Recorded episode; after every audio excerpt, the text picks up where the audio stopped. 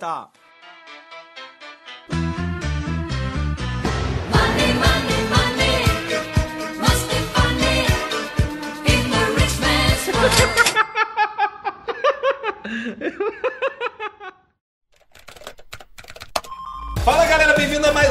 O podcast do Ganhando a Vida Doidada. É isso aí, se você quer queimar sua carteira de trabalho, esse aqui é o podcast. Se você tem carnê do mal vencido, tá devendo dinheiro lá pro Silvio Santos, devendo dinheiro na esquina, devendo dinheiro lá no ponto frio, esse aqui é o seu podcast. Não se esqueça, se você quer humilhar... A... Como é que é mesmo? Não, se você quer contratar aquele cara que te humilhou a vida inteira e não de... Se você quer contratar aquele cara que te humilhou a vida inteira, continua ouvindo o nosso GavaCast. Bem, meu nome é Ricardo Brasil, arroba Ricardo Brasil, e hoje nós vamos falar sobre o mercado de quê? De quê? De quê? De criptomoedas. Estamos aqui com o Lucas Manzato, que sabe tudo aí de cripto, tá me explicando aí das tetas, das, das paradas todas aí. Enfim, vamos saber que bagaça é essa. Estamos aqui no- com o nosso fiel escudeiro Raí Nascimento também. E vamos que vamos. Dinheiro na mão é vendaval.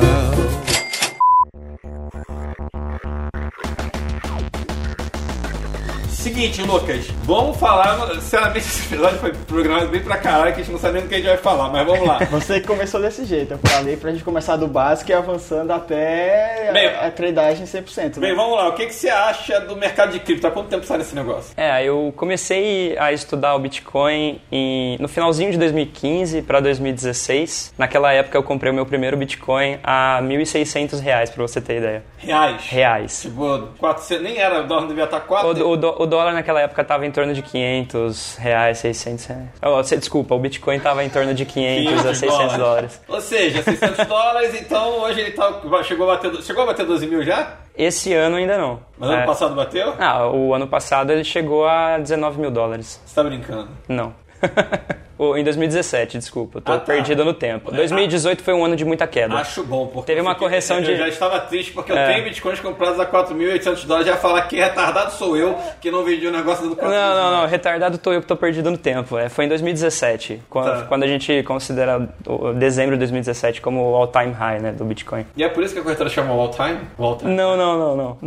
É all time high. All não time, all é, time. é. all time. Ah, a inglês aqui tá uma merda mesmo. Seguinte, hashtag paga nós por cursinho de inglês. E tu começou então lá nos primórdios e tu acha que essa parada vai vingar, que essa é a grande questão do Bitcoin, né? Tipo, se falaram que tem uma aplicabilidade no mundo real, até hoje não tem. É, na verdade tem sim. É, Eu não compro na Amazon, eu não, eu não chego no ponto frio, eu compro com Bitcoin. Mas tem muita gente que faz grandes transações de milhões de dólares com Bitcoin pela facilidade e pela rapidez e pela taxa, que acaba sendo muito mais barato do que você usar o sistema bancário para fazer uma transação internacional, por exemplo. Tá, mas você não tá. Mas de novo, ok, você tá, É, é, a tá falando única e exclusivamente de transação financeira. A transação, Em vez de você usar um TransferWise, você É. é, compra Bitcoin, manda pra alguém lá, sei lá onde. Uma, uma das coisas que eu gosto muito de falar é que a grande maioria das pessoas me procuram assim para falar, Lucas, o Bitcoin é uma moeda? Então aí se você entra nesse âmbito, a gente tem que voltar naquele, naquela questão da, da economia, do que é uma moeda. E atualmente o Bitcoin não tem ah, os parâmetros, as características de uma moeda, mas ele é sim um meio de transação. Parece mais uma empresa, né? Como se fosse uma ação, um, um papel da bolsa. Na As verdade, moedas em si, tipo, pra mim eu vejo moedas de, de, de criptomoeda como se fosse assim, ah, ações da B3, só que é ações da criptomoeda. Aí tem lá os papéis, tem Bitcoin, tem Litecoin, tem... É, porque a grande maioria das pessoas usa o Bitcoin mais para especular realmente, ah, é, muito mais do que para fazer uma transação, por exemplo, de ir na esquina e fazer uma compra de um café com Bitcoin. Até porque quando você compra o dólar, o dólar não cai 30% no dia, né? Exatamente. É, a não ser que o Trump, sei lá. Exa- exa- exatamente. Um- uma das coisas a serem consideradas é essa. O Bitcoin é uma, é uma moeda digital aí, fala-se moeda, mas eu não considero uma moeda, mas é muito volátil. Então você não pode considerar ele como uma reserva de valor, por Lucas, exemplo. quem seria assim a casa da moeda do Bitcoin? seriam os mineradores. Aí a gente já entra um pouco mais nos aspectos técnicos da rede do Bitcoin. O que são mineradores? Mineradores são como os contadores da rede. Eles analisam todas as transações do, do mercado e vão agrupando aquelas transações formando blocos. Daí vem o nome blockchain, que é, que é o sistema que, que dá o funcionamento do Bitcoin. Blockchain nada mais é do que um livro razão que pode É ser um livro- acessado seria um livro do contador. Exato. Tá, e aí, em onde o contador, na verdade, são pessoas que alugam computadores, no caso, ali para minerar, ou seja, o cara tá dando processamento, tá processando dados ali para conseguir conferir esse negócio. Exatamente. E aí, minha pergunta: já, algum contador já, já achou algum erro nesse livro razão? Nos primórdios do Bitcoin já, é, a- quando o Satoshi Nakamoto ainda era é, ativo, Outra coisa, alguém sabe quem é o Satoshi? Galera, quem não sabe, Satoshi é, tecnicamente, ninguém sabe se isso é verdade ou não, o cara que criou a Bitcoin, é, que eu acho que ninguém sabe quem é, não. E,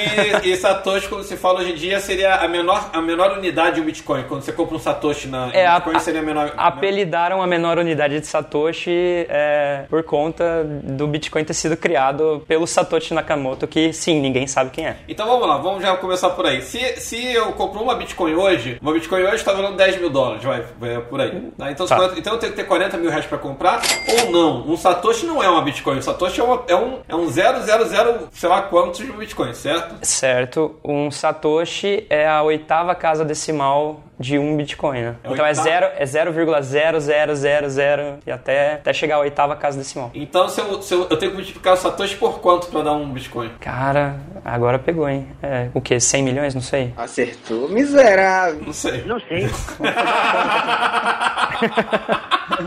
É muito zero, pô. Então você tem um Satoshi, você tem que multiplicar por Satoshi, Satoshi, sei lá, você tem que multiplicar por 100 milhões para chegar numa Bitcoin. Então, na verdade, assim, é como se você pegasse um real, que nem existe mais a nota de um real, né? Tão podre que a parada é. Mas enfim, hoje um real deve valer dois, né? Porque tá em falta no mercado. pra colecionador, né? Colecionador. né? Tipo, você comprar uma nota de um real. É igual aquelas moedas da Olimpíadas. Né? É, exatamente. É como se você pegasse um dólar, vai lá, você pega um dólar, divide por 100 milhões, enfim. E aí você vai ter um pedacinho, então, que vai valer um zero. Quanto é que vai no Satoshi hoje, curiosidade? Tu vai ter que pegar 20 mil dólares É. e dividir por. É, Não, Você vai ter que pegar 10 mil dólares e. Dividir por 100 milhões. É. Tá. Que vai dar. Deixa eu agora fiquei curioso aqui. Vamos pegar aqui 100, 100 mil, 10 mil dólares. Vai dar um valor ridículo isso aqui, né? Um Satoshi vale 0,0001 centavo de dólar. É até complicado fazer essas contas, enfim. É. É muito zero. Então um centavo de dólar já compra alguns. Um centavo de dólar já compra alguns Satoshis, então. Sim. Então, aí você quer, tá, quer, quer falar que tem Bitcoin, ó. Você pode comprar com um centavo de dólar, você pode comprar alguns satoshis aí. Mas enfim, até onde eu sei, esses contadores ganham dinheiro minerando, não é isso? Eles ainda ganham, ainda ganham, porque você tem um alto gasto de, de energia de, através do poder computacional que você oferece à rede, né?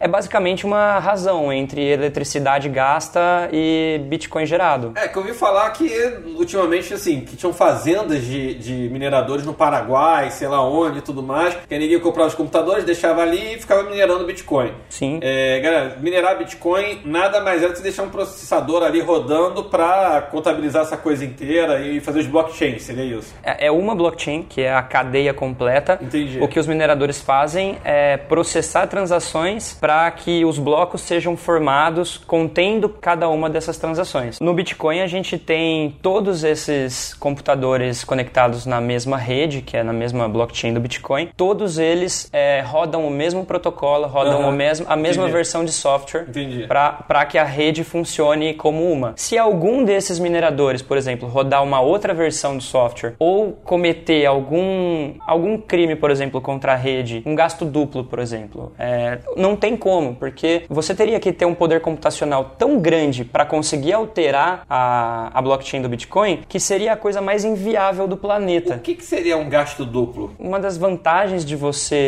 ter Bitcoin e, cara, vantagem não. Na verdade, seria uma característica que a gente considera como um valor fundamentalista do Bitcoin. Muita gente pergunta assim: ah, beleza, o Warren Buffett mesmo fala isso, que o Bitcoin é parecido com uma concha, porque ele Eu não tem, aí, ele não tem um valor intrínseco. Na verdade, ele tem. Você pega um, um dado que é uma porção de dado digital e antes do Bitcoin, qualquer dado digital você poderia duplicar. Qualquer dado. É, o Raí, que é de TI, sabe bem disso. Depois do Bitcoin, você tem o primeiro ativo digital, assim, uma porção de dados que não pode ser duplicada. É impossível você, teoricamente, impossível você duplicar um Bitcoin. Entendi. Entendeu? Então, assim, o valor do Bitcoin provém daí. Ele é um ativo digital que não é duplicável Por conta da blockchain. por conta da blockchain, Seja, por conta do funcionamento do sistema. Diferente de Alves Reis, então, que, que começou a, a pegar a, a moeda portuguesa e, e copiar, multiplicar na Casa da Moeda em Londres e tudo mais, é que era a, a emissora real da, da-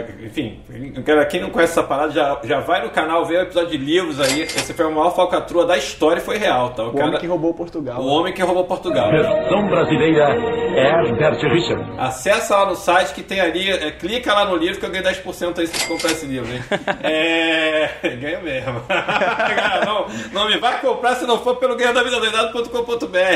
Enfim, então isso não seria possível na, na- com, com o Bitcoin. Você não conseguiria fazer notas falsas, digamos assim. Exatamente, você é- é, não tem como você fazer um gasto duplo com o Bitcoin. Quando as pessoas falam que o Bitcoin não tem funcionalidade nenhuma, pô, é uma falácia. Se você tem um ativo digital que é impossível de ser duplicado, cara, não importa se ele valha 5 dólares ou 10 mil dólares, ele está cumprindo o papel dele. Sim. Sim. Aí a diferença é a subjetividade do, do valor. O quanto nós demandamos ou ofertamos Bitcoin, que vai influenciar, obviamente, o preço. E aí vem outra pergunta que é a seguinte, então, beleza, o Bitcoin começou lá com Satoshi, por que, que ninguém sabe quem é Satoshi? Por que, que ele nunca mostrou as caras? Ele existe? É, tem, tem gente que fala que é um grupo de pessoas. Então, se você pegar, por exemplo, na década de 90, existia um movimento nos Estados Unidos que foi um movimento forte é, pautado na privacidade. É até legal pro pessoal pesquisar isso daí, é muito bacana. Chama movimento Cypherpunk. Tá. E muita gente acha que aqueles caras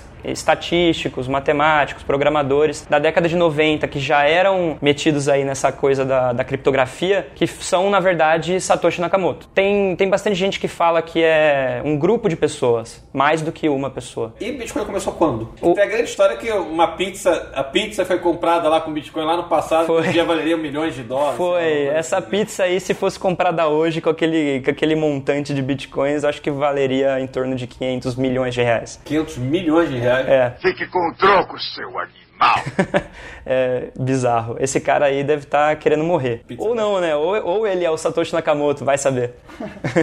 Eu, eu, quando fui apresentador do Bitcoin, força de TI, né, que começou essa. Era um, por- um pra um. Era Um pra um? Um pra um. Aí, Um perdeu a oportunidade Bitcoin. da sua vida, Tá, cara. Se eu não acredito hoje, bem naquela época. mas, eu, mas eu mesmo, eu quando eu falei pra vocês que eu comprei o meu primeiro Bitcoin pagando 1.500, 1.600 reais, pô, se eu tivesse mantido todos os Bitcoins que eu já tive, eu já seria milionário. Eu mesmo não acreditava que viraria esse fenômeno que é hoje, entendeu? É, eu sou- falo, é difícil alguém pegar, o- colocar um dinheiro mesmo e pô, tu vai ver o negócio subindo 100% e não, e não, e não E, realizar é, o... exato, Bitcoin foi o que aconteceu comigo. Magalu? Não, a Magalu rendeu mais. No ano passado, sim. Não, não é, isso- não é. Principalmente, principalmente porque em 2018 o Bitcoin teve uma correção absurda, né? Não, porque em 17 também, pelo amor de Deus, né? Eu tinha certeza que muita gente ia morrer. Porque tava todo mundo, principalmente aqui no Brasil, esperando o preço mágico dos 100 mil reais o Bitcoin. Aí todo mundo, não, não É vou vender verdade, é, agora. Eu fui um, né? eu fui um deles. Não vou vender agora. Eu fui um Você- deles. Você não falou que vendeu o negócio? Não, eu fui, eu fui um deles que manteve um pouco de Bitcoin nesse, nesse preço e tomei a correção de 2018. Entendi. Mas mesmo assim ainda ganhei Uma bastante. correção, pra quem pegou no teu preço, deve É, ser, né? é. Ah, que vai de Zurich, ganância.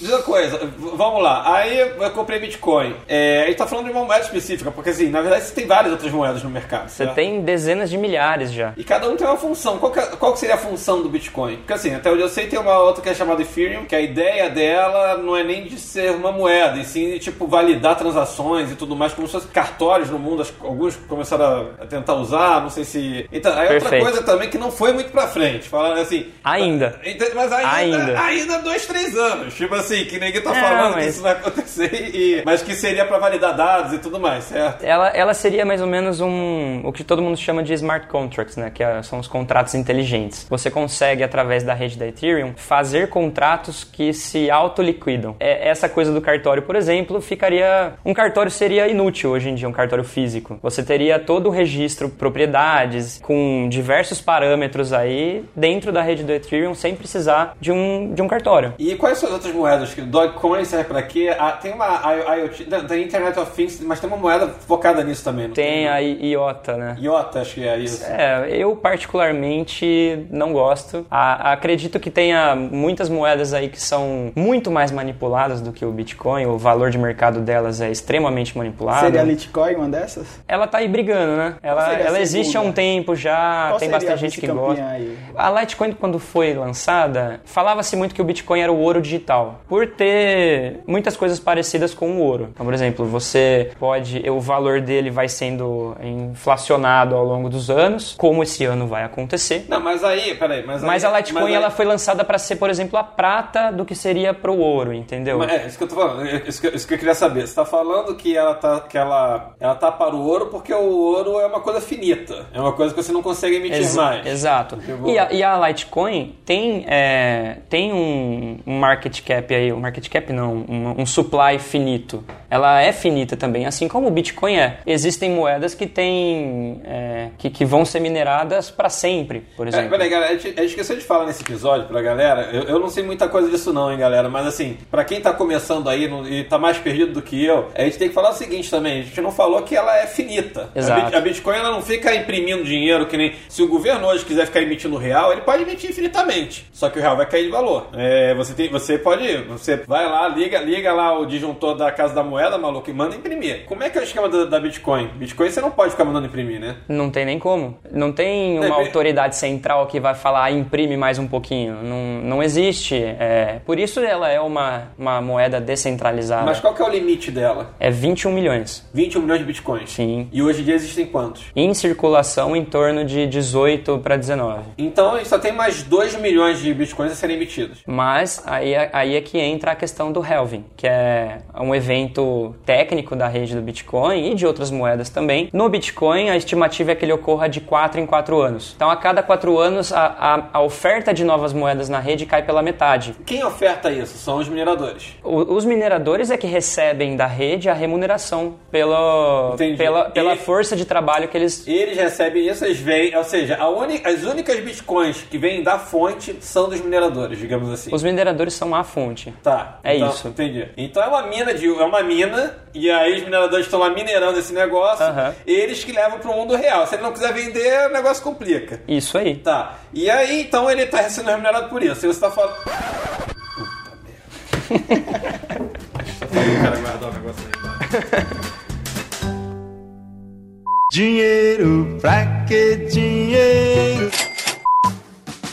Vamos lá, o que ele tava falando então, você realmente tem uma mina, só quem pode tirar de Bitcoin dessa mina são os mineradores. Sim, porque você Certo. precisa do poder computacional para realizar Sim. os cálculos. Tá, e aí você tá falando então que esse ano, em maio desse ano, a mina vai secar, seria mais ou menos isso? Não, a mina ela só vai secar daqui muito tempo. Mas o que vai acontecer esse ano é que a oferta de novas moedas a cada 10 minutos aproximadamente vai cair pela metade. Como é que funciona hoje? Hoje a cada 10 minutos são emitidos quantos bitcoins? 12,5. 12 bitcoins e meio. A partir, de ma... a partir do evento do Helvin, vai cair para 6,25. 6,25. É metade. Aí você Ah, me diz, não, o agora- preço vai para onde? Pera aí, Se agora, a demanda... agora já entendi. Agora- Agora... eu comecei a entender esse negócio. O que, que vai acontecer? Me explica o que acontece se a demanda for mantida. Se o, não, vamos lá, vou voltar até mais atrás. Se o minerador ele gasta lá energia, não sei o que lá e tal, pra ganhar. Hoje em dia toda energia gasta. O custo aproximadamente é de 6.500 dólares para ser um Bitcoin minerado. Tá, então você gasta 6.500 dólares pra ter um Bitcoin minerado. Então quer dizer que no futuro você vai ter. Vai precisar do dobro. Se ela vai cair pela metade, você vai precisar de 12 mil dólares pra ter um Bitcoin minerado. Já que você vai ter essa, essa, essa limitação de mercado. Você tem um fator na rede que é a dificuldade da mineração. É, essa dificuldade ela é autoajustável, que você poderia virar para mim e falar agora, não, cara, vou investir tudo que eu tenho numa mineração. Só que aí a rede, quanto maior for o poder computacional, mais a dificuldade se ajusta para que a constância se mantenha. Então, e isso, é- isso é um fator técnico da rede, ela se autoajusta para que o valor e a constância se mantenham. É porque entendeu? tem novos processadores, novos Exato. slots de memória, novos que fazem mais rápido. etc. Então aí, por exemplo, se a gente entrar com um equipamento novo que faça muito mais, você concorda comigo que esse cara que tem um equipamento muito superior vai acabar comendo uma parte da rede? Não é tão justo assim. Quando você tem esse, esse hash power muito superior, a dificuldade também vai se ajustando para que a constância se mantenha. Então assim, você não consegue, é, ah, vou cobrar, sei lá, 100 milhões de dólares em computador e aí eu vou pegar tudo para mim. Não é assim que funciona. Sim. Você não vai conseguir minerar muito mais Bitcoin. É, Até porque tá limitado, são 12,5 por dia. Exato. Você tem um fator limitador Sim. e você tem uma rede que está em constante expansão. E com essa constante expansão, obviamente, a dificuldade se ajusta para que você mantenha essa competitividade entre os, os players do mercado também. Tá, então, é, galera, vamos, vamos até pra uma coisa que começou a ficar complicada aqui, mas um pensamento até mais lógico, tá? Você é um contador lá, que é o, é o minerador. Você tá lá minerador e você ganha tanto, tanto por, por hora, digamos assim. Você ganha 12 bitcoins por, por dia, né? Você, todos eles, né? Todo mundo trabalha no dia, todos esses contadores ganham 12,5 no dia. E você, que é, o, que é esse contador, vai passar a ganhar me- a metade. Você vai passar a ganhar 6 e, Você vai passar a ganhar 6,5, é isso? 6,25. Você vai passar a ganhar 6,25. Aí tu fala, pô, então eu sou um trouxa. Não, se o Bitcoin aumentar de preço. Então, você tá- então a, a previsão desse halving, o halving seria uma, uma, Corte pela metade. uma limitação de liquidez, digamos assim. Não é uma, não é uma limita- Não é limitação, lim- não, uma, uma- de emissão. Exato, é uma limitação da da emissão. emissão. Que vai prorrogar esse prazo, então, para emitir todas as bitcoins, já foram emitidas 19 milhões. Para ser emitidas essas duas outras, esses outros 2 milhões, quando é que termina esse prazo? A estimativa é que seja em torno de 2.140. Ou seja, não vou estar aqui para ver esse negócio, mas é em 2140, é, vai, tecnicamente vai parar então de ser emitido todos os bitcoins. E obviamente na hora que na hora que você corta o que é o, esse é o, é o- é o salário do contador, é o salário do minerador. Na hora que você corta isso pela metade, é, ou o cara vai parar de trabalhar e aí você já e aí você vai ter uma quantidade limitada, ou seja, os bitcoins não chegam a 21 milhões, fica estagnado em 19 milhões, por exemplo, ou eles continuam trabalhando desde que o bitcoin dobre de preço, porque a hora de trabalho desse cara já não tá fazendo mais sentido. E quem coloca os bitcoins no mercado? São eles, sim. São eles. Exato. Então, então eles vão tô falando, começar. vocês, param, vocês fazem uma greve, se os mineradores fazem uma greve hoje, Não, aí a rede para e acabou o Bitcoin.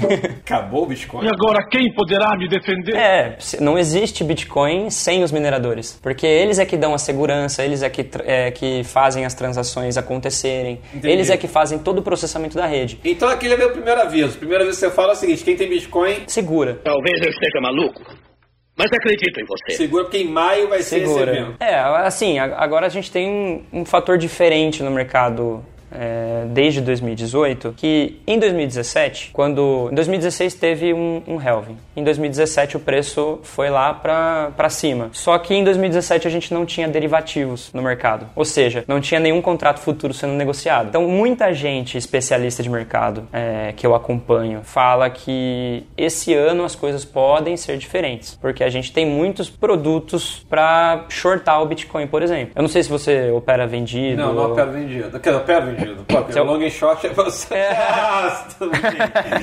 A galera, que- É, galera, é. galera que quiser saber sobre o long and short, sabe até onde procurar, né? Vai lá no site, compra o curso.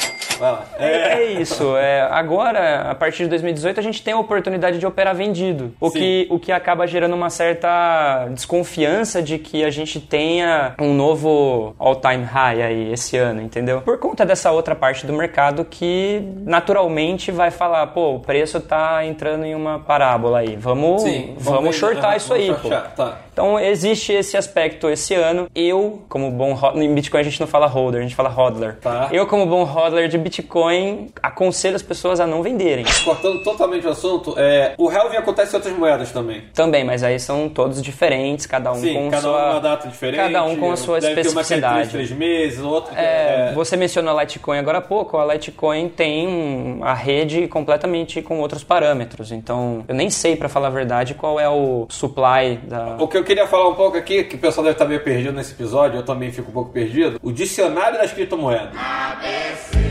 Tem o Helving, que é quando você tem uma limitação. É sempre pela metade? Não, cada moeda é uma coisa diferente. Então, no- é, eu manjo muito mais de Bitcoin. Ah, por exemplo, Bitcoin, o próximo Helving é sempre pela metade, o próximo que vai ter, então. Metade também. Então vai ser 3,15, é, 25, aí vai ser 12,5. Vai ser 3,125 o próximo Helving? É isso. Entendi. Tá, então Galera, é o corte ali de emissão. É, tem o drop, não tem o drop também, não? Em que sentido? Não, é quando. Não sei se é o drop. Tem uma, é quando o Bitcoin deu. É, gold, Bitgold, não era? No Bitcash, não era isso? Bitcoin Cash. Bitcoin Cash. Aquilo lá é como se fosse um dividendo. Aquilo, aquilo, aquilo, na verdade, Teve é outro que é uma. tipo assim, teve uma, uma. Um que eu fiquei sabendo é como se fosse um split ali, tipo assim. É um split da rede, Uma exatamente. galera, ente- uma galera tem uma teoria, outra discorda e tipo, então vamos dividir esse negócio. Isso daí foi uma coisa muito interessante, que na verdade tem muito mais a ver com governança da rede do que. Sim, sim, é muito mais fundamentos de, Exato. de por que foi criado para utilidade e tudo mais do que qualquer outra coisa. É, então não é drop, é o, você quer dizer o fork. É o fork, é isso aí. É, o e garfo é, ali. é um- é literalmente um garfo. Você tem uma, uma cadeia de blocos, uma blockchain, que no caso era do Bitcoin. Em 2017, muita gente estava falando assim: pô, o Bitcoin tá subindo, tem muita gente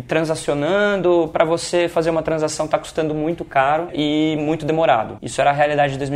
Por exemplo, se eu fosse comprar um café com Bitcoin, eu ia pagar mais na taxa de transação do que no próprio café. Por quê? Porque tinha muita transação parada na rede para ser processada. E esse é um problema de escalabilidade do Bitcoin. Dentro dos desenvolvedores lá do Bitcoin, existia uma parte de desenvolvedores que acreditavam que o bloco deveria se tornar maior, para você incluir mais transações em menos tempo no, Ah. dentro do bloco, ou seja, mais transações seriam processadas em menos tempo. Esse cara que encabeçou a criação do Bitcoin Cash é o Roger Ver. Cortando um pouco aqui, é, inclusive se você. No Bitcoin, galera, não é igual uma corretagem de bolsa ali que você faz a corretagem é um preço fixo e tal. É, eu já vi isso. Se você quiser em tanto tempo, você paga mais caro, é isso? Era esse o problema da, de 2017. Se eu quisesse ter a minha transação é, processada um pouquinho mais rápido, eu tinha que pagar a mais. A taxa aí, que é uma taxa que vai para os mineradores também, ela é variável. Ela é elá- elástica. Se eu quiser ter uma transação mais rápida, eu vou pagar mais, mais caro. caro. Se É você isso. quiser esperar duas horas, aí é mais barato. E aí existia dentro, de- dentro da discussão do Bitcoin que tinha gente que queria que a moeda seguisse para um objetivo de se tornar uma reserva de valor e tinha as pessoas que acreditavam que ela deveria se tornar algo mais parecido com uma moeda. O Roger Ver era um desses caras, criador do Bitcoin Cash, que foi o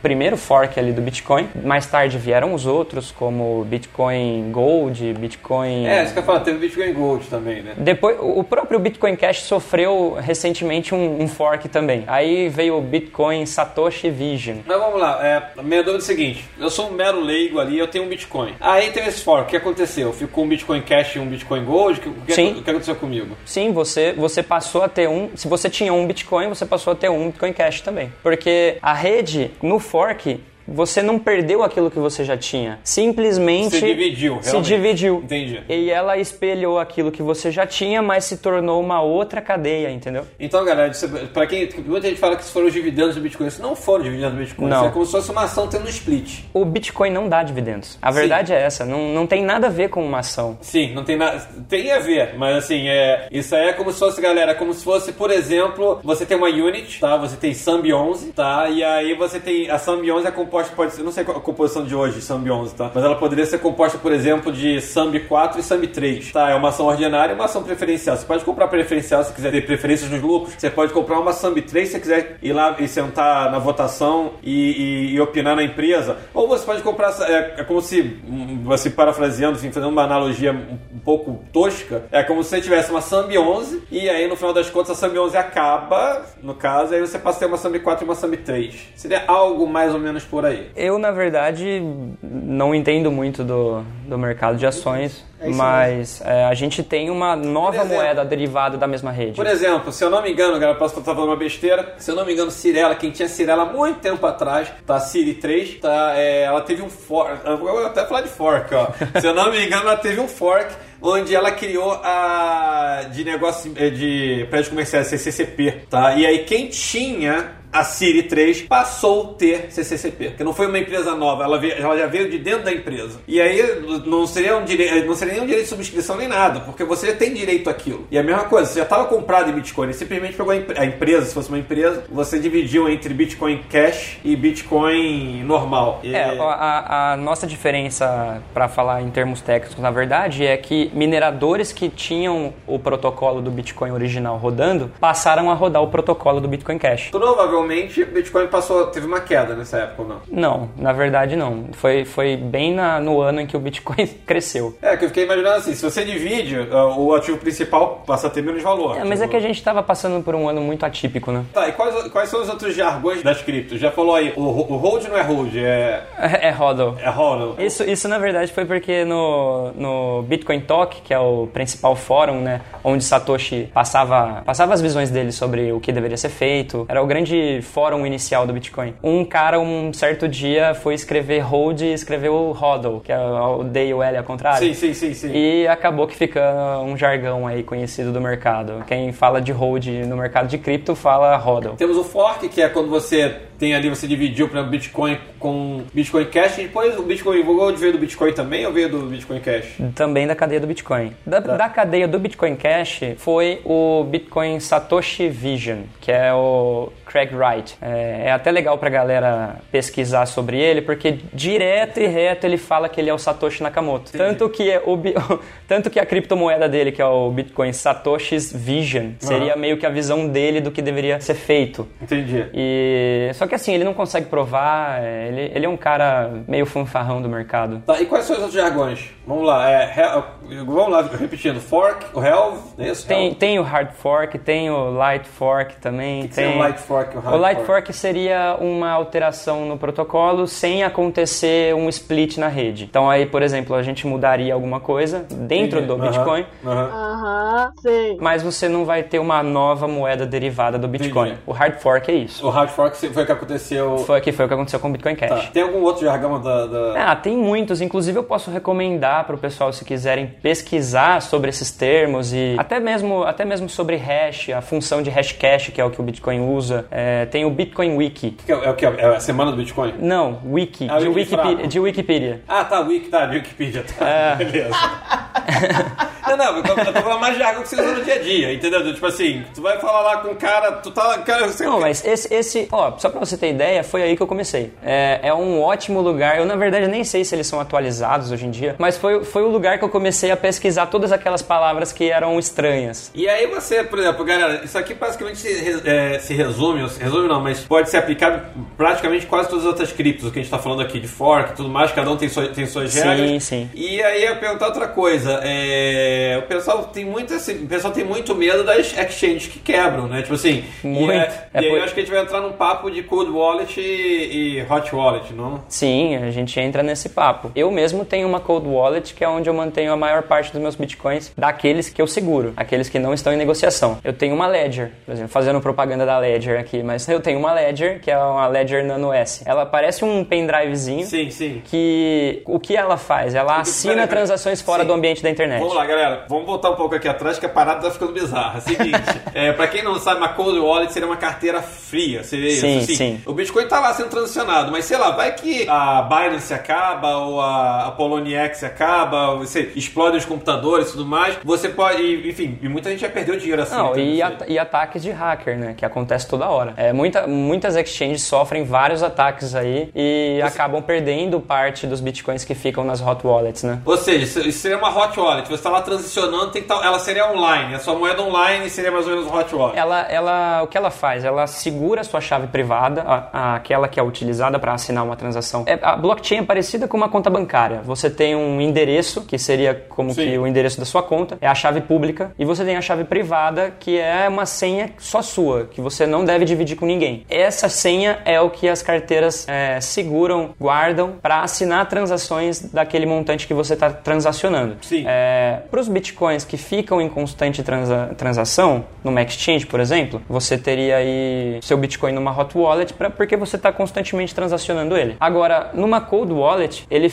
ela mantém as suas chaves privadas fora do ambiente da internet. Por isso que ela é offline. Hot Wallet, é, de novo, é que você está transacionando online ali. Mas a, a Cold Wallet seria tipo assim: eu não, eu não quero sofrer ataque de hacker, não quero nada, eu quero colocar isso num pendrive, eu quero colocar isso dentro de um HD. Aí você, obviamente, não vai conseguir transacionar elas. Você coloca ela no HD, fica ali guardado. Sim. E quando você quiser, você vai lá e, e, e coloca para jogo de novo. Antes da existência dessas cold wallets mais modernas, tipo a Ledger ou a Trezor, é, muita gente guardava em papel. Você pode escrever o seu, a sua Olha. chave. É, você pode escrever a sua chave privada num papel e guardar num cofre, por exemplo. Ah, nada mais é do que realmente um, um- hash. É. Isso seria um hash, né, Romão? Não, na verdade, isso é uma, um pedacinho ali de uma, de uma chave que você pode até fracionar ela, inclusive. Entendi. Mas ela só serve para assinar a transação. O hash seria mais o cálculo feito pelo, pelo processamento. É, então, galera, é o seguinte, você tem, tá com medo de ter ataque hacker, você quer botar milhões de bitcoins. Uma coisa que você pode fazer é ter uma cold wallet. Se você não, ah, eu quero ser um buy in, in hol- holder, não, um buy in ho- holder, holder, sei lá, em vez de quer ser um buy holder da- do Bitcoin, você pode simplesmente ter um pendrive ou até mesmo escrever num, num, Num papel, mas aí você corre o risco também de, se- sei lá, vai que, vai que apaga a tinta do papel. Que é a história, que é a história, do, cara, tem a história do cara que tá no lixão até hoje procurando É. dizer que tinha milhões de Bitcoin, não é isso? São histórias que o povo conta. Ah, Sabe hoje, história, hoje eu, é, eu sei, é muito famoso. O cara, o, cara, o cara tá revirando um lixão lá, acho que na Inglaterra, se não me engano. É, o cara já tava falido, agora que ele vai falir de vez que ele não vai de jeito nenhum. E é isso, isso- e agora eu tô começando a ficar nervoso, porque se eu não tiver essas paradas, quer dizer que os meus bitcoins que estão lá eu não consigo mais, não vou conseguir mais acessar os bitcoins de hoje. Não, o- agora, se o seu tiver, como você me contou, que você tinha al- alguns bitcoins aí na, na Binance, aí é diferente. Então, você não tá em posse das suas chaves privadas.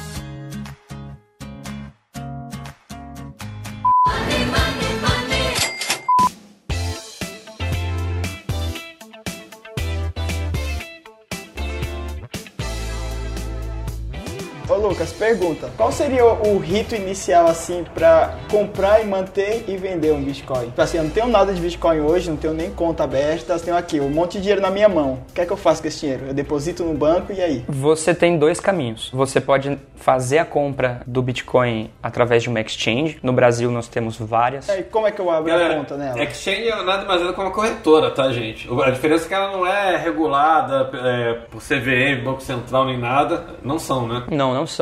A, agora sim, a, a Receita Federal é, instruiu que todas as, todas as exchanges é, mantenham um, um cadastro dos seus, dos Sim, seus uh, clientes, o, o famoso K, KYC, Know Your Customer, né? É uma tentativa de barrar a lavagem de dinheiro. Sim. Mas assim, mas voltando lá, fui lá, abri essa conta nessa exchange. E aí, depois, onde é, é eles que vão comprar pra mim? Eles vão comprar lá fora? N- Não, quem vai comprar vai ser você. Você faz essa conta numa exchange brasileira, né? Obviamente aqui porque você tá com reais na mão. É, ou você pode também negociar no peer-to-peer. Então, por exemplo, se eu tenho Bitcoin e eu quero vender para você, você pode me entregar essas notas e eu te entregar um Bitcoin. Nada, nada mais é do que isso. Mas como eu faço pra comprar lá fora? Agora sim, a partir do momento em que você tem esse Bitcoin na mão, você pode mandar ele para qualquer lugar do mundo. É, você pode negociar ele na Coreia do Sul, você pode negociar ele nos Estados Unidos. Veio uma dúvida agora, como é que eu faço uma transação peer-to-peer? Seria eu, eu- seria eu e você, você tá lá na, na Rússia, eu tô aqui no Brasil, aí eu passo uma transação bancária e você me passa, como é que você me passa as bitcoins? É isso que eu fiquei na dúvida agora. Você tem que criar uma carteira e eu tenho que enviar para o seu endereço. Uma carteira, eu consigo criar uma carteira então fora de uma exchange. Consegue sim. A, a Ledger, por exemplo, não é uma exchange. A minha Cold Wallet. Sim, sim. Ela tem um endereço que pode receber da mesma forma. O- A Ledger é um pendrive, não é? É, mas ele não fica conectado na internet. A diferença é que ele segura. É um pouco complicado de entender. Essa pessoa aqui precisa estudar.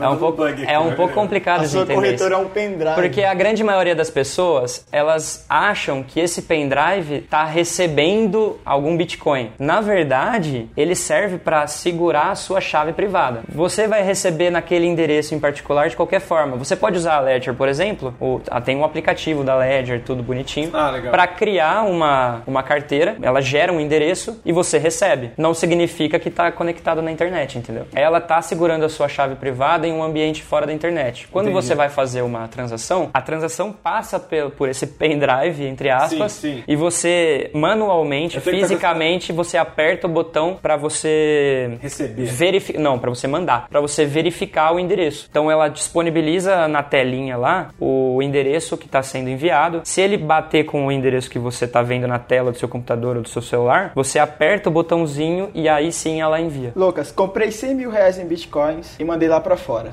tá? Tá lá na, sei lá, na Coreia do Sul, etc. Valorizou pra caralho, virou um milhão. Trouxe esse dinheiro de volta. E como é que eu faço? Ah, Como é que Tá. Você eu quer aperto saber- a mão do leão? Você quer saber como é que você traz de volta? Não, eu quero ou- saber de imposto de renda. Então, O dinheiro é- vai entrar na minha conta. E aí, leão, o que é que eu faço? Ah, e você tem que pagar imposto sobre ganho de capital. A não ser que você venda 35 mil reais, certo? É, ao mês. Você tem aí um... 35 mil ao um mês. piso, mais ou menos, né? Eu acho que é 30 mil, é 35. Eu acho que é 30 mil. A partir de 30 mil, você começa a ter aquela tabela do, do imposto de renda sobre ganho de capital. Sim, que deve ser 15%. É um pouco mais, eu acho. Ela vai regredindo com o volume, né? Ou vai crescendo com o volume. Sério? Não, é o normal. Enfim, O, o- o normal para ações, quanto é? Como que funciona a a tabela? ação, se for day trade, é 20%, se for swing trade, é 15%. Ganho de capital de imóvel, por exemplo, é 15%. É DARF, assim, por isso que eu, assim, chutaria que é 15%, tá? Não sei se é. É, eu acho que pode chegar até 15%. Eu acho que ela é regressiva. Bem, depois a gente dá uma Mas olhada. é, tem que dar uma olhada nisso. Eu É. não sou um cara especialista em tributação, não. Bem, e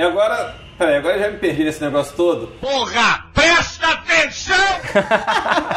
Porra, aí vai lá e faz uma pergunta nada a ver com. Não, não, tem a ver. Assim, você quer Não, comprar, tem- você, você quer comprar, então, então, então, quer dizer, você pode negociar ela por uma exchange e fora uma exchange. Não, não existe o risco de fazer um peer-to-peer. Existe, uai, é, o risco o risco tá em você confiar na outra parte. Então, por exemplo, se eu, se eu é que escolher... o? Ou você manda o dinheiro primeiro ou o pessoal manda o Bitcoin primeiro. Clássico Ou a- problema. É o clássico problema. É. Normalmente, no mercado brasileiro, manda-se o dinheiro primeiro e a pessoa manda o Bitcoin depois. Normalmente. Só que eu não recomendo... Na confiança, né? Na confiança. Mas eu só transaciono peer-to-peer com pessoas que eu confio. Sim, é diferente de você ter uma. A, a corretora está justamente para segurar essa transação. Então, É, e, e nesse caso você também tem que confiar na corretora. Porque É. tem, tem, muito, tem muitos casos da corretora falir. Então, aí vem essa outra questão. Qual é a taxa dessas coisas? Porque assim, toda hora eu vejo, tipo, a corretora some com não sei quantos milhões de bitcoins, não sei, que- é, não sei quantos mil bitcoins, enfim. É, prejuízo, corretora. Quantos corretores já viu quebrando nessa história aí? Quebrando não, provavelmente o cara embolsou o dinheiro e foi Ah, embora. tem muitas, muitas ao redor do mundo. Sempre tem um espertinho que tem uma corretora que acha que vai ficar impune com isso aí. Veja bem,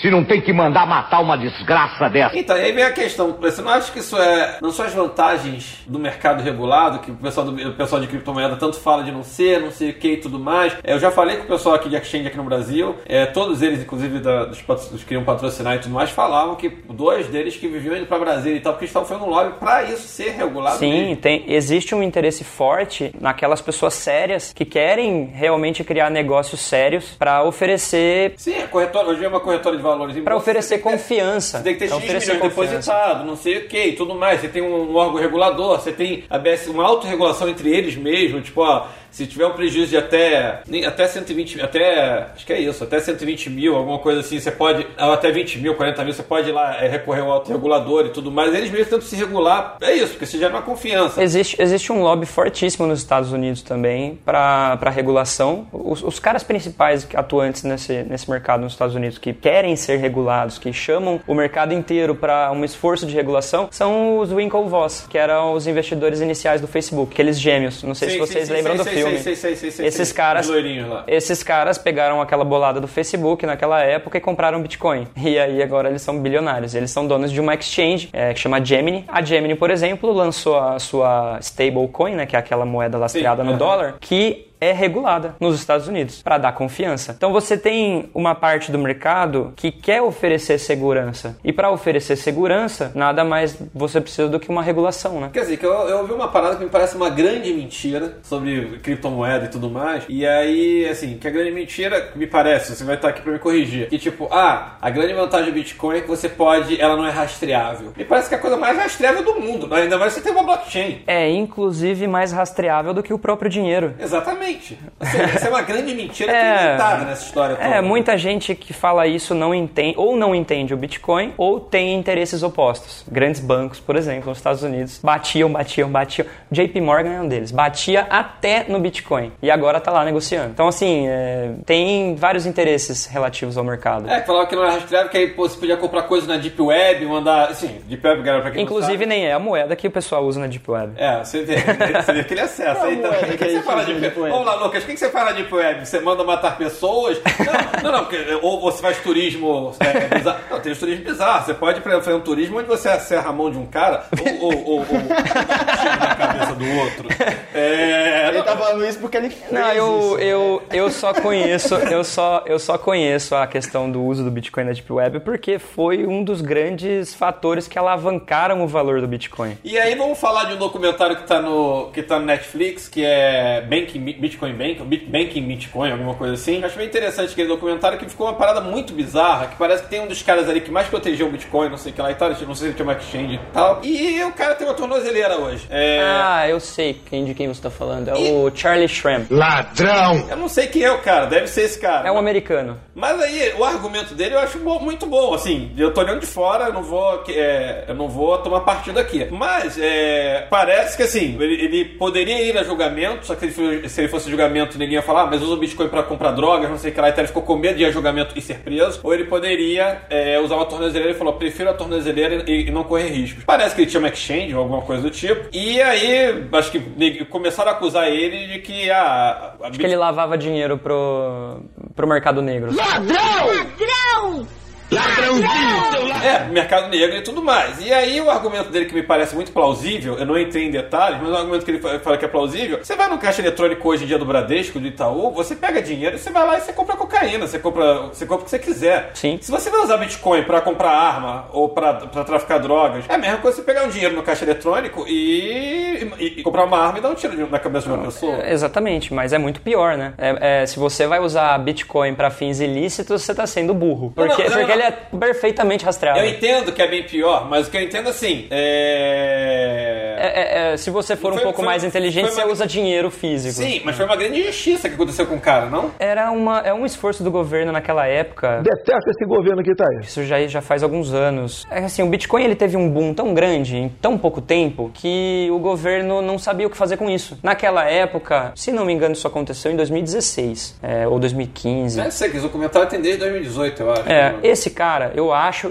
você não me falou o nome dele, mas eu acho, com eu acho que eu sei quem é. É o, ele tinha uma exchange de Bitcoin e ele estava crescendo bastante, só que ainda se usava Bitcoin na Deep Web. Então muita gente ia lá comprar e vender droga recebendo ou pagando com Bitcoin. Hoje usa qual, qual, qual moeda que usa pra comprar? As focadas em privacidade. Tá. Então existe, existem moedas que você não tem um ré. Eu só não vou falar qual é o nome delas, porque senão vão, vão, vão falar que eu tô fomentando fins ilícitos aí. Não, agora fiquei curioso. Agora, agora, agora A fala. hora que a gente desligar o microfone, eu te falo. Ô, Ricardo, já estamos chegando naquele momento lá. da- Não, não, papo, agora peraí. aí, Agora o negócio Agora o negócio começou a ficar interessante aqui. Agora que veio a pro- Agora que veio. Agora que eu cheguei no ponto que eu queria chegar, mano. ele- Sobre, só sobre a gente fechar sobre o Charlie, ficou provado, ficou provado que ele, ele vendeu e comprou Bitcoin para pessoas que transacionavam na Deep Web. Por isso que o governo pegou ele. Pô, mas estranho, ele tem culpa de vender. é, Assim, é, é, exa- exatamente. Cai na mesma questão. Exatamente. Então, então, então a gente tá falando que o Itaú, o Bradesco, o Santander não tem nenhum cliente que é traficante. Porque senão o dono do Santander vai ser preso. É, pois é, mas é, acontece, né? É o mercado pequenininho ainda, né? Sim. Tá todo mundo com medo. Todo mundo quer regular, todo mundo quer fiscalizar. Qual é o maior medo do governo? Algo que ele não consiga fiscalizar ou tributar. E Sim. o Bitcoin é isso. Sim.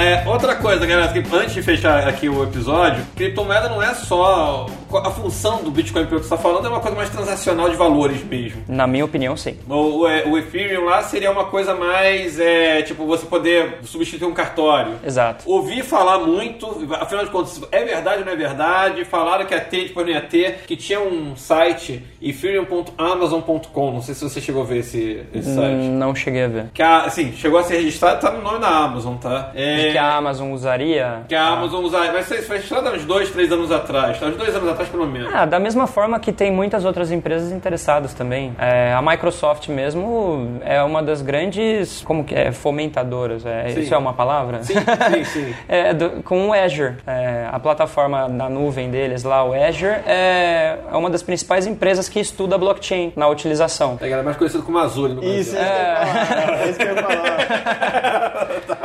É, você Cara, tem, que é muito chique, rapaz, você tem, você tem a IBM trabalhando há anos na Hyperledger, que é, uma, é um esforço de fazer uma blockchain pública com várias outras empresas. Então, assim, o que eu gostaria de falar pra galera aqui do Brasil é que a gente tá no mínimo uns 10 anos atrasados em relação aos Estados Unidos ou alguns outros países da Ásia. Tá, Infelizmente. Por mais atrasado que esteja. Que, que Qual é o país que mais minera? Desculpa, Ricardo. O país que mais minera? Isso. China. Inclusive, é, um- é um- uma grande discussão no mercado de Bitcoin. Os Estados Unidos também estão tentando tirar um pouco do poder, do poder de mineração da China. Quantos bilhões de bitcoins existem no mundo? Em, em dólares? O- for- é a capitalização de mercado. aí, Essa, né? ah, você vai pegar 19 milhões de bitcoins e multiplicar por. por- Pelo valor de mercado. Pelo valor de mercado, que vai ser 10 mil dólares, mais ou menos. Vamos ver aqui agora. Ó, tem aqui capitalização de mercado, do mercado de criptomoedas sim, sim. num total. 1 bilhão 200... Ah, não, é 1 trilhão... Trilhão, duze- é 1 trilhão... É que tá em reais aqui. 1 trilhão 212 bilhões 762 milhões de reais. Um trilhão e quanto? 1 trilhão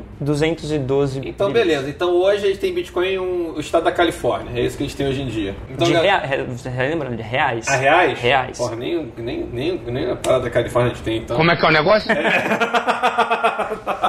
Tipo, Galera, quem não sabe, assim, não sei se ainda é isso, tá? Tipo assim, o PIB brasileiro era em torno de um trilhão de dólares de um tempo atrás, e você tinha três estados americanos que tinham PIB brasileiro, um deles era a Califórnia. Vamos mudar pra dólar aqui só pra, só pra uma curiosidade. É, vai dar 250 bilhões de dólares, mais ou menos. 240 e pouco. Ó, mudando pra dólar dá 276 bilhões de dólares. É, mas isso é o mercado de criptomoedas no total. Sim. Na- naquele Não, naquele então, não. espectro, naquele de espectro que eu, Bitcoin no total, porque ele tem várias outras moedas. Ou é- ou é- não, todas juntas. Todas aquelas que o CoinMarketCap monitora. Tá. Isso é, o- é a capitalização de mercado. Aí a gente tem um outro índice que a gente usa muito na, na hora de negociar, que é a dominância do Bitcoin sobre, Sobre as outras moedas. sobre as outras moedas. A gente está hoje, se não me engano, em torno de uns 66%. É, isso aí, 63% hoje. Quero falar isso, que assim, ó, em Bitcoin, se você tiver 19 milhões de Bitcoins emitidos a 10 mil dólares, a gente está falando então que tem 190 bilhões de dólares em Bitcoin. Ou seja, exatamente a quanto que ele está falando, 200 e poucos bilhões, 190 bilhões vai ser mais ou menos 60% de Bitcoin. É isso, isso é a dominância do Bitcoin sobre a rede. É. Sobre a rede não, desculpa, sobre, a, É só sobre o mercado. índice, galera. Vai pegar 190 bilhões e dividir por 200 e blau, tu vai ver que vai- Bitcoin vai corresponder a 60 e pouco. Então ela não é só mais conhecida. Eu achava que ela era mais conhecidinha, mas que o negócio mesmo eram as outras moedas. Não, Não, não. ela é realmente a mais potente. Ela, ela assim. continua sendo a grande referência. Tá. Principalmente porque eu também eu, eu sou de uma opinião que a grande maioria das moedas vai desaparecer. Mas o Bitcoin, é, e eu acredito muito na Ethereum também, eles vão permanecer. E agora vamos para a pergunta final. Você acha que vai ter uma aplicabilidade na vida real além de transacional? Tipo assim, você acha que algum dia a gente vai chegar realmente, pego meu cartão de crédito e compro lá o cafezinho com Bitcoin? Eu acredito que sim, mas a gente está um pouco distante de chegar nesse. Ou que eu vá na Amazon e compre com, com, com Bitcoin? Não, aí já é até possível. Muitas pessoas compram muitas coisas com Bitcoin online e fora, fora também, mas. Não, sim, mas aí tá falando Mas eu assim, tô- tô o- o falando- que você está dizendo é, é se isso vai ser usado, se, se é uma coisa que No vai substituir, se vai substituir o real. Não substituir, mas que seja algo. Hoje eu chego, hoje eu, na hora que eu compro na Amazon, eu compro em dólar. Tá? Eu chego, pego meu cartão de crédito, vou lá, pago IOF ou sei lá o que, e eu compro lá em dólar. Aí, se eu quiser, você, se eu comprar em dólar, eu compro. Se eu comprar em euro, eu quero, vou lá e compro em euro. Eu não chego com meu cartão de crédito hoje e compro algo é, em Bitcoin. Ou pego os meus Bitcoins e compro Sim, alguma sim, coisa. sim. Assim, eventualmente sim, tem. Aqui em São Paulo tem essas brinca, brincadeiras, eu até chamar de brincadeira, não quero ser agressivo com a galera, com a galera de criptomoedas, mas assim, assim, tem um restaurante ou outro que, pô, você consegue pagar É, mas Bitcoin, não, tá? não, é, não é Não usado. é, é que nem você falar. Não é né? nem. Pra que, que eu vou gastar meu Bitcoin sendo que ele vai valorizar amanhã também, entendeu? Tem essa, essa é uma crítica. Essa é uma grande crítica. Tem muita gente que usa o aspecto inflacionário do valor do Bitcoin É realmente. vai- vai- como algo, como algo que, pô, pra que, que eu vou gastar meu Bitcoin sendo que. É, então, acho assim, acho que a melhor, a melhor analogia que tem pra Bitcoin, então, foi dada no início desse episódio. Quando você fala que a analogia é realmente ouro. Porque você tem, você tem uma mina onde você minera. Sim. As pessoas tiram esse, esse, esse pozinho de ouro lá, tiram Sim. as pepitas de lá, levam pro mercado. E de fato, você não chega no restaurante hoje com, pó, com gramas de ouro e compra, pagar. e pra comprar o seu salmão. Essa, só que assim, que fique bem claro que essa é a minha opinião. Tem diversas opiniões no mercado. Sim. Mas eu sou, eu sou dessa opinião. Bem, galera, espero que tenha ficado claro aqui um resumo do que, que é, do que, que são criptomoedas. A gente falou muito de Bitcoin, mas assim, isso praticamente se replica para qualquer outra moeda. E tem mais de mil moedas, não tem? Tem mais de 10 mil. Então tem mais de 10 mil moedas. Galera, não dá pra explicar tudo no episódio, por mim a gente ficava aqui mais duas, três horas aqui conversando com o Lucas. E agora a gente vai pro nosso Game Life. Campinas. Gain. Trump, Loss. Criptomoedas da Amazon. Loss. Dogecoin, Loss. Emael. Loss. Faria Limers, Ah, não tem meio termo, né? Loss. Cartão de crédito. Loss. Satoshi, Gain. Startups. Gain. José de Abreu. José de Abreu, o ator? É. Loss infinito. Xiaomi. Gain. Regina Casé. Não, não, falei besteira. É Regina Duarte. Não! Regina Duarte. Ah, gain. Neymar. Loss. Ethereum. Gain. Vai lá, Regina Casé. É a atriz da, da Globo lá. Ah, sei lá, gain. Oi BR. Loss. Bolsa de Valores. Gain. Bolsa regulada. Gain. Selic baixa. Gain. Dólar alto. Nem tanto, né? Loss. Bem, galera, encerramos hoje o nosso Game or Loss.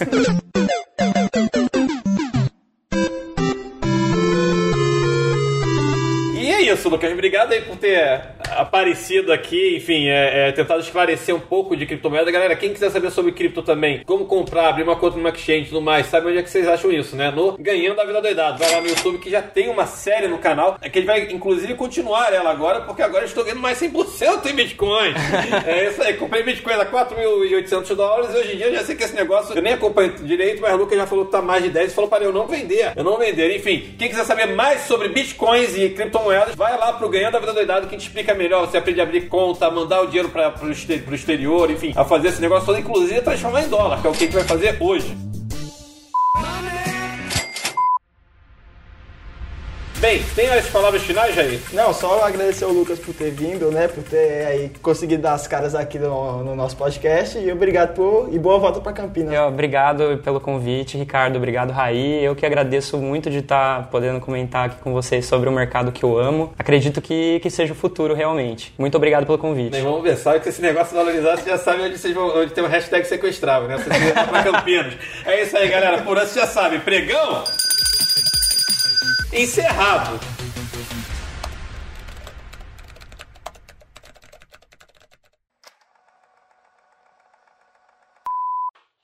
Pô, esse interfone tá uma merda. Cara, merda mesmo é eu ficar esquecendo os termos e falar coisa, tipo, falar, não, não é isso. Eu, É. eu tô até nervoso, cara. Tipo, Pô, sério? Parece que eu fumei um bem. eu tô com a mão, eu tô com a mão gelada. Tá bom,